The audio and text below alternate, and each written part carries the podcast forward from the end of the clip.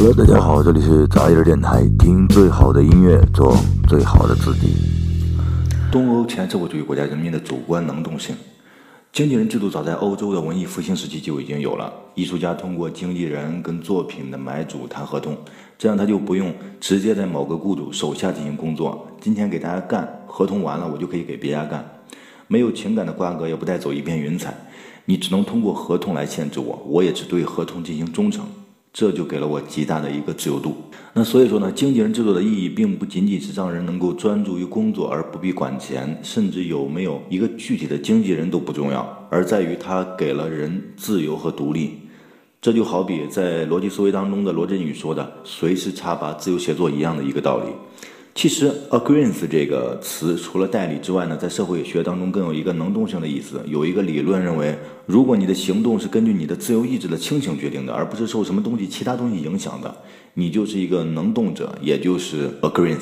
而这个 agreement 对个人来说有强有弱。那些 agreement 强的人呢，更喜欢进行一些独立的形式，愿意自己去选择和决定，非常自信。他认为自己可以掌控自己的生活，不需要别人的领导，而且遇到困难的时候能够坚持到底，绝不放弃。换句话说来说，就是一群不服管的人，是拒绝被生活安置的人，特立独行的人。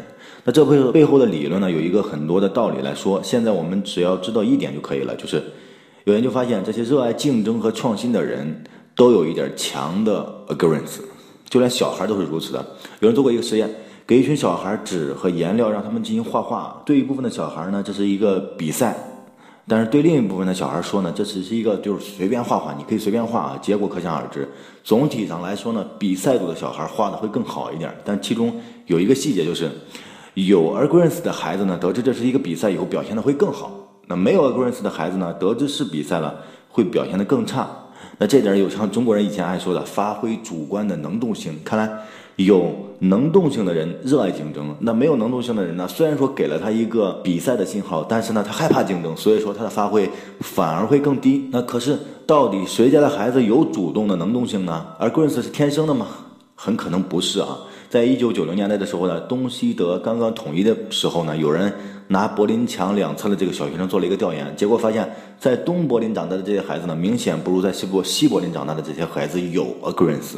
那我们可以想想这个研究啊，本来都是同样的一群人，基因几乎上没有什么差别啊，只不过是因为历史的原因导致他们被分一分为二了，一墙之隔接受了不同的教育。那结果在资本主义德国长大的这些西柏林的孩子呢，比在社会主义德国。长大的这个东柏林的孩子更自信，更能够相信自己能够掌握自己的命运。